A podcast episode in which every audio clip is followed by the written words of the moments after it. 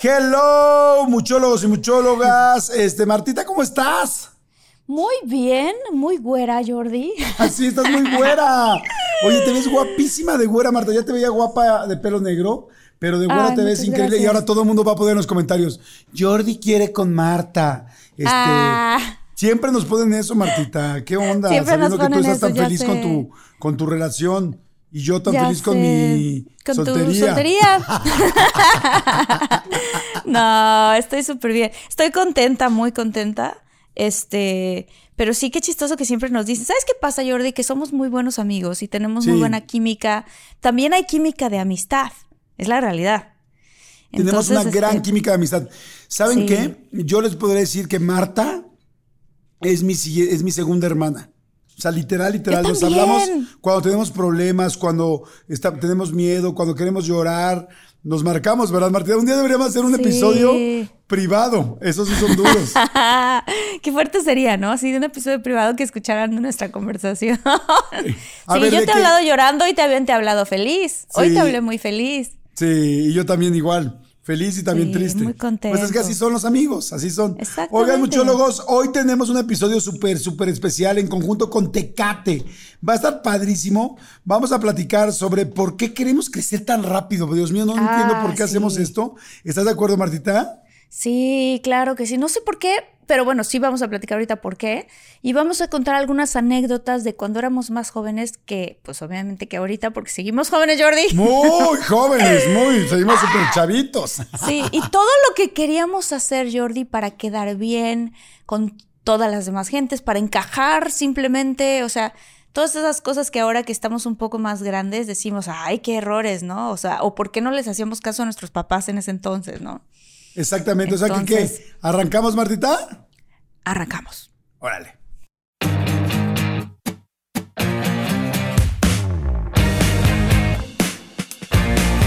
Muchólogos y muchólogas, ya estamos aquí platicando de. Ay, no, cuando tengas la edad. Y, y gracias, Tecate, gracias, Tecate, por recordarnos este punto, porque en serio, cuando tengas la edad, es que esa es la super frase típica de los papás, ¿no? Es una frase tan típica. ¿Sabes que yo quiero decir una cosa que creo que mi mamá es la que más me decía esa frase? Porque yo era de la típica adolescente, Jordi, que ya de verdad quería crecer, pero no solamente eso, sino que yo estaba adelantada en la Ajá. escuela. Entonces todos mis compañeros, ¿Cuántos cuando años yo estabas tenía adelantada en la 14, escuela? Estaba adelantada dos o hasta tres años. O sea, yo tenía, ajá, me adelantaron mucho desde chavita. No juegues, Porque qué bruto. Sí, mi mamá se apuró mucho conmigo y me enseñó a leer y escribir desde los tres años y medio más o menos. Entonces, para cuando vieron que ya estaba muy adelantada, me metieron a primaria muy rápido. Entonces, casi todos mis compañeros eran dos años o dos años y medio más grandes que yo.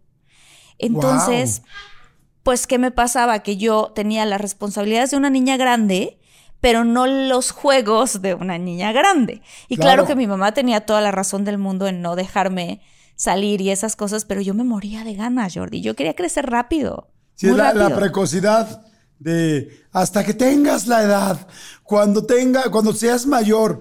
Yo me acuerdo, por ejemplo, que algo que yo me, pues ya sabes que se me da la platicadita, ¿no? Soy muy No me platicador. digas, Entonces no me yo cuando escuchaba a mis papás hablando y a los adultos hablando y a mis tíos y a mis tías, me quedaba y me metía ahí y era, por favor te puedes ir, por favor, estamos hablando de cosas de adultos. Y yo, pero ¿por qué no puedo ir? Y es, déjanos, cuando estés más grande podrás saber. Y entonces esa Esto duda de de qué hablan, de qué tal, me daba horrible a ti, ¿no? Sí, era un misterio para mí, o sea, muchísimo. Y luego otra cosa que el otro día me estaba acordando con mi hermana que se me hizo muy simpático, es cuando cantábamos canciones, Jordi, que hablaban de cosas más de adultos, pero tú de chavito ni sabías. O sea, yo cantaba todo pulmón con mi hermana, tipo a los, no sé, que tendría 8, 9, 10 años.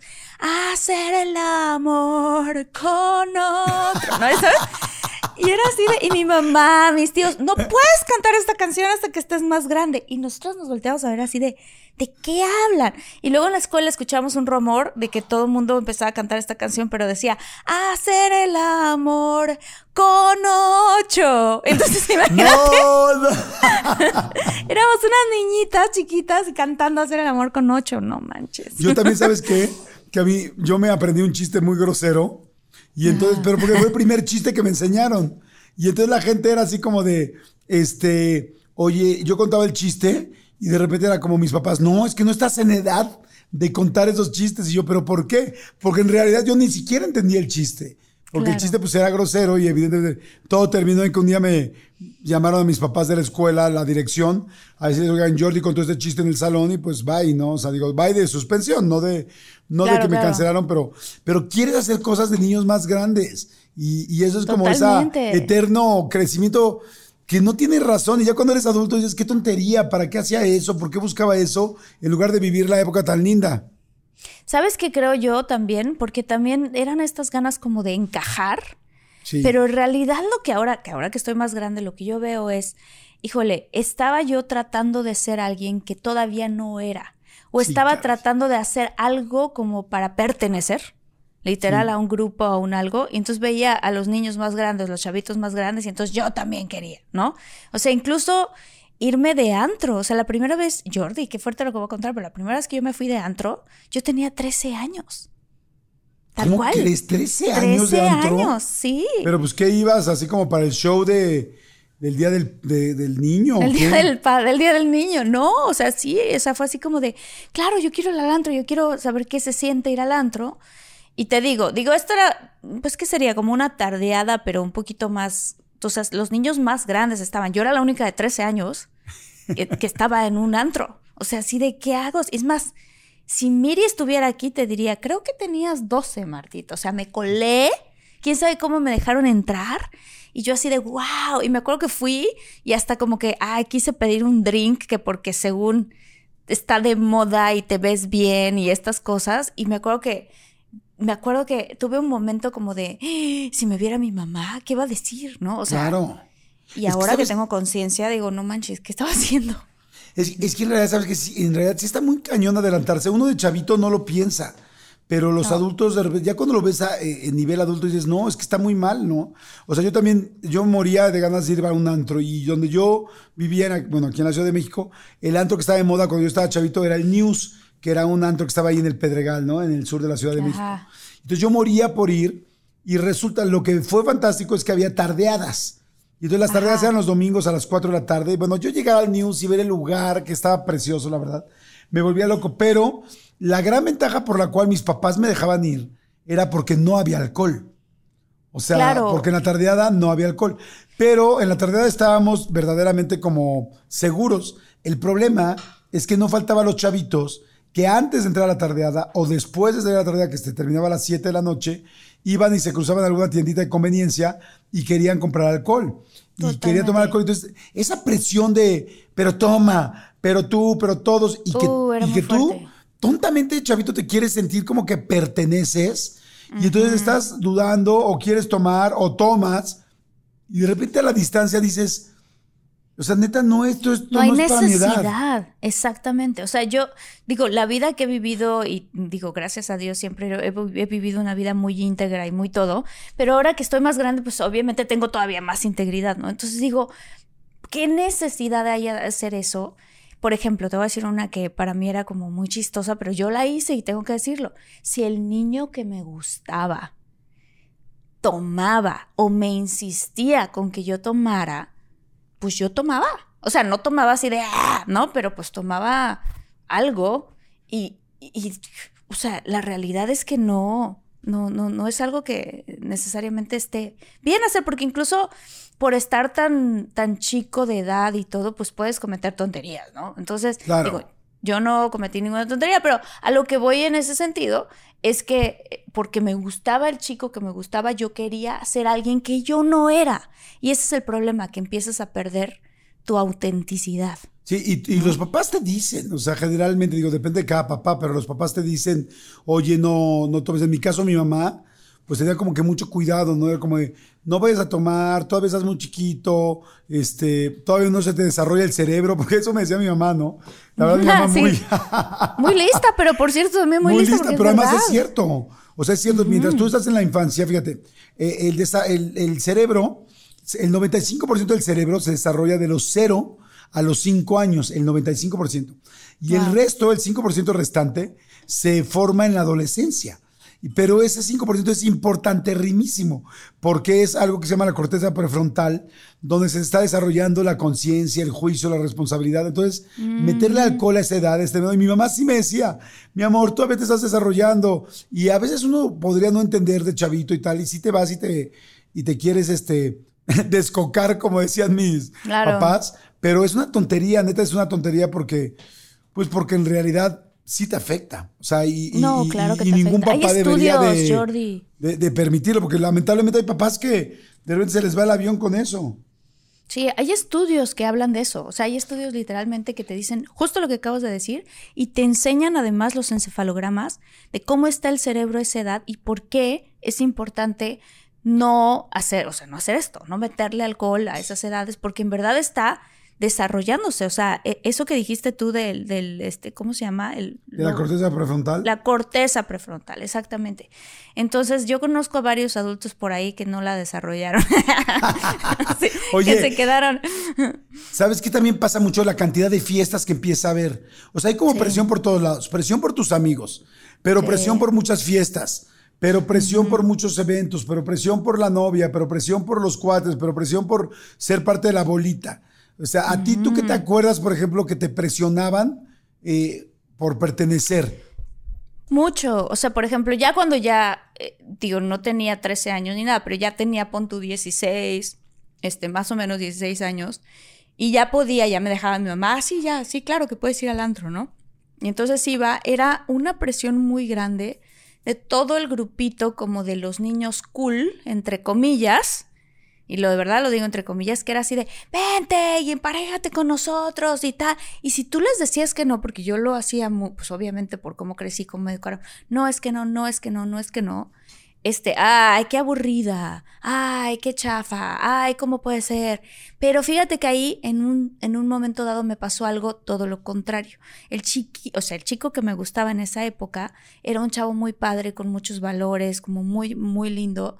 Y entonces él se fijó justamente en mí porque yo no tomaba. O sea, yo era diferente que las demás niñas. O sea, todas así, ay, se emborrachaban y así. Y yo era, no, yo estoy bien así. Y entonces con puro jugo, tal cual, con puro jugo, pura agua, yo, eh, feliz de la fiesta, en la fiesta. Y decían luego, ¿pero qué estás tomando? Y yo, nada, agua y jugo. ¿Cómo crees? Pero se ve que te la estás pasando tan bien.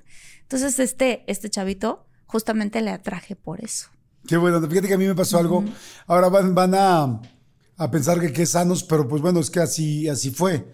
Yo sí hubo una vez, mi primera jarra fue terrible, y ahorita te la platico y la verdad estuvo horrenda, pero yo generalmente soy un cuate muy, como muy energético. Y entonces yo en las fiestas, y me gusta mucho bailar, bailo mal, tengo dos pies izquierdos, pero soy muy, le echo ganitas. ¿Serás energético, Jordi? ¿Será que tienes mucha energía? entonces yo hace cuenta que a los 14, 15 años, primero bailaba música de los 80s, 90s, que, no, los 80s en ese momento, pero podía bailar 5 horas. Creo que hubo un día que bailé 5 horas y nada más fui una vez al baño y a tomar agua. Pero bailaba, bailaba mucho. Luego me subía a bailar arriba de las sillas. Y luego, como era cero penoso y muy energético, a veces bailaba arriba de las mesas. Estaban muy de moda las mesas, esas periqueras altas. Un día me puso un trancazo, pero así de Dios Padre, tremendo, pero yo bailaba y a mí llegaban y me sacaban los de la fiesta o los del antro al que íbamos así de la tardeada y me decían, bueno, de la tardeada no, sino más bien de algún lugar y me decían, oye, ya sabes que vas para afuera porque estás muy tomado. ¿Qué palabra tomado es como de tío, ¿no? Ya estás muy tomado. Y en realidad decía, no tomé nada. No, por favor, acompáñanos. Y yo, neta, no tomé nada. Y mis amigos decían, en serio no tomo nada, en serio no tomo nada. Pero luego me presionaron porque decían, si este mm. cuate, si Jordi es tan chistoso y tan energético, sobrio, no nos los queremos imaginar chupando. Entonces insistían, insistían, insistían, insistían, hasta que llegó mi primera jarra, que pues no estuvo padre porque pues mis papás, sí, mi, sobre, mi mamá, mi papá no, pero mi mamá me decía, no debes de tomar, ten mucho cuidado, todo lo que ya te dije, ¿no? O sea, como pues, cosas reales. Y yo como que mucho tiempo lo aplacé. Pero hubo un momento que dije, no, pues ya. No, no sabes. Fue en Ixtapas y Guatanejo. Nos fuimos de viaje de generaciones. Este, no, no, no, no, no. Como yo nunca había tomado y todos mis amigos están, insiste, insiste. Estúpidamente lo hice más por ellos que por mí. Sí. Pero agarré una hoja y fue escribiendo. Y me acuerdo que la primera vez fue este, con cubas, ¿no? Con, con alcohol, ¿no? Bueno, obviamente con alcohol, con ron me refiero. Y entonces me tomé la primera cuba y yo apuntaba en una hojita. Cuba 1, no siento nada. O sea, qué chistoso, Jordi. Aparte está eso bien organizado. Sí, pero además lo hacía con mis amigos un poco para jugar, ¿no? Y luego, Cuba 2, empiezo a reírme solito. y es real. Cuba 3, mm. quiero bailar más, estoy muy desinhibido, jajaja, jojo. Me sacaron del lugar. Terminé ahí en la, eh, no, no se llama costera, pero en la calle principal de Ixtapas y Guatanejo, estaba en un lugar que se llama Cristín. Terminé volviendo el estómago en la jardinera. Horrendo, o sea, horrendo, de las peores experiencias de mi vida. Y en ese momento dije, ah, ya entendí por qué mi mamá me dice que no haga esto. Claro. Terrible. Sí, porque también después sientes como esta cuestión de, por favor, Dios mío, sácame de mi cuerpo, porque realmente te sientes muy mal. Fíjate que también estaba pensando, me estaba acordando ahorita, que cuando vivía en Tabasco, había como toda una generación de tíos, que se les hacía como chistoso de darle eh, alcohol a los niñitos para ver qué hacían y cómo se pandean, ¿no? Cómo se iban de lado, se pandean, decimos en tabaco, ¿no? Este, pero eh, me acuerdo que mis papás cuando vieron eso dijeron, no, espérense, ¿qué están haciendo? O sea, no pueden hacer eso con un niño. ¿Tú por qué crees, Jordi, que es tan importante como adultos enfatizar a otros adultos a decirles, por favor, dile a tu hijo que es menor de edad que no tome? Pues mira, por muchas cosas. Primero porque lo experimenté, ¿no? Como hijo y si te sientes mal, la neta, sí cuando estás tomando sabes que, uy, que estás haciendo algo que no está bien. Sí. Segundo, porque sí es muy importante tener mucho, pues mucho cuidado con los menores. Son menores, no debes de tomar, ¿no? Sí. O sea, en realidad no debes tomar. Tercero, porque si, si empieza un chavito más joven a tomar, ya se le hace normal. Si el papá te da chance, si la mamá te da chance, entonces ya se le hace normal, ¿no? Sí. Y, este, y pues eso, pues evidentemente, pues va a terminar en diferentes cosas que no van a estar, que no va a estar bien. Entonces, sí siento que los papás como que deben tener mucho cuidado. Fíjate que yo, en la escuela de mis hijos, este, como, como chavo, la verdad, aguanté bastante la presión de los amigos hasta que ya no lo aguante con eso que te dije. Pero, por ejemplo, de adulto, cuando escribí los libros de Cubole y todo este rollo, pues hablando y como que alertando mucho del alcohol, no solamente a los papás, primero a los chavos. Yo en, la escuela de mis hijos había una asociación que se llamaba Cero Alcohol o Cero Tolerancia, no me acuerdo. Y me encantó y entonces yo entré y fui como de los, eh, pues de los que promovía todo esto y entonces nos comprometimos, fíjate qué padre estuvo esto, a que toda la secundaria, creo que estábamos en secundaria ahí, que toda la secundaria, todas las fiestas que organizáramos los papás, nadie, todos nos comprometíamos a no dar alcohol. Y, los chavos también firmaban. Entonces firmamos los papás y los chavos. Y la verdad, mis respetos para el colegio, porque lo hizo muy bien. Yo me sumé y se me hizo fantástico porque no te puedo decir que no hubo quizá de 40 fiestas, un par donde los papás se les fue el avión, cosa que estuvo muy mal. Pero día de 40 hubo 38 donde no hubo alcohol. Y como todas eran igual, entonces los chavos se acostumbraron a que no había. Mm. Y entonces el problema es cuando una no, pero tres sí, dos no, pero diez sí hay alcohol. Entonces el chavo se aloca. Entonces yo creo que por eso es muy importante. ¿Tú por qué crees? Yo creo que porque, pues, e, estás en una edad que todavía no has madurado más realmente, o sea, para incluso darte cuenta de las decisiones que estás tomando o no. Y entonces, de pronto puedes llegar a un punto en donde te avergüences de hacer algo o de que incluso no te acuerdes de algo que hiciste, ¿no? Entonces, creo que eso, eso puede ser, realmente puede ser peligroso. Lo que decías del cerebro, ¿no? A mí mis papás pues mi, mamá y mi papá ambos son bioquímicos e, y mi papá especialista en alimentos. Entonces, siempre nuestros papás nos decían a nosotros, ustedes son niños especiales, ¿no? Ponerle esta como énfasis a tus hijos de que son especiales, creo que fue algo que aplicaron mis papás mucho y entonces nos decía, tú vas a poder ver muchos niños, muchas niñas que van a hacer esto y que van a intentar esto y que van a intentar el otro, pero es más sabio aprender de los errores de los demás Claro, que de los tuyos. Incluso de los tuyos propios, ¿no? Y entonces otra cosa que también decían mis papás, justo porque son bioquímicos, nos explicaban mucho de lo que se estaba afectando el cerebro. Entonces, nosotros éramos niños que eh, casi siempre sacábamos 8, 9 y 10 en la escuela. Entonces, mis papás decían, si eres tan inteligente, ¿por qué te vas a querer, o sea, por qué vas a querer hacer algo que te va a hacer tomar decisiones poco inteligentes? Entonces, era una cuestión hasta incluso de autoestima, Jordi. Sí, estoy, estoy de acuerdo. ¿Sabes qué?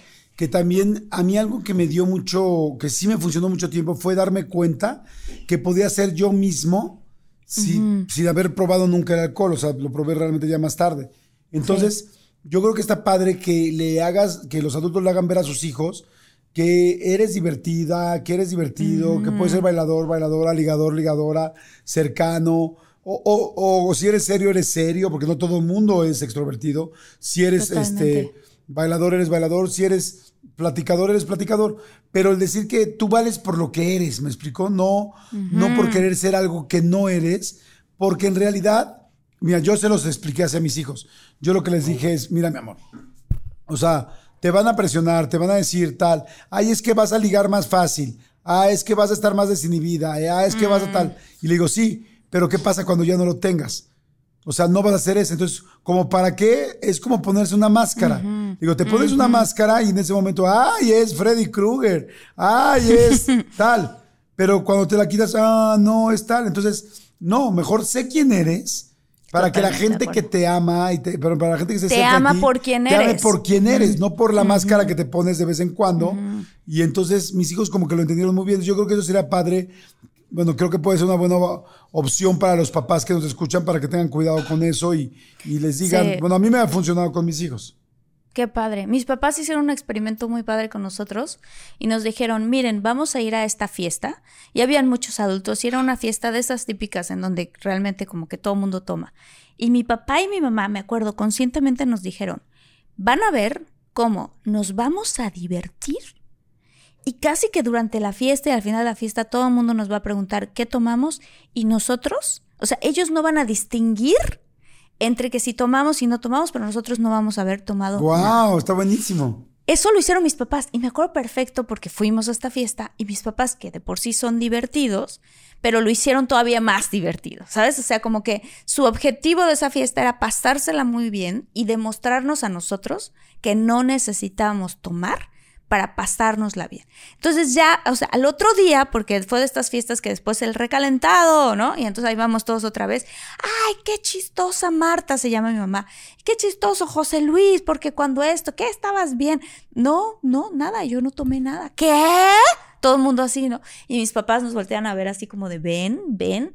O sea, y eso a nosotros nos dio como confianza incluso o sea, es eso que les estás inculcando a, tus hijos. O sea, confianza de que puedes ser tú, pero eso de cuenta, puede ser tú, el tú divertido que está llegando a una fiesta sin necesidad de, eso, ¿no? O sea, completamente. completamente. ¿Sabes qué es que si al final un adulto eh, con alcohol hace malas cosas, pues imagínate un menor de edad. O sea, yo me acuerdo de una fiesta donde era no va a haber alcohol, no va a haber alcohol, no va a haber alcohol, y unos chavitos que me subieron friegue, friegue de, güey, vamos a tomar, vamos a tomar. Y dije, es que yo no, todavía no tomo, todavía no había llegado mi primera jarra esa.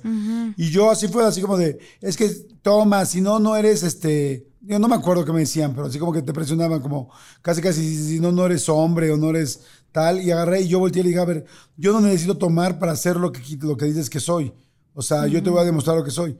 Me eh, ay, ay, Qué bonito. me mandaron a la fregada y bueno, no me mandaron a la fregada, pero ellos tomaron y yo no. La verdad no me dejé presionar.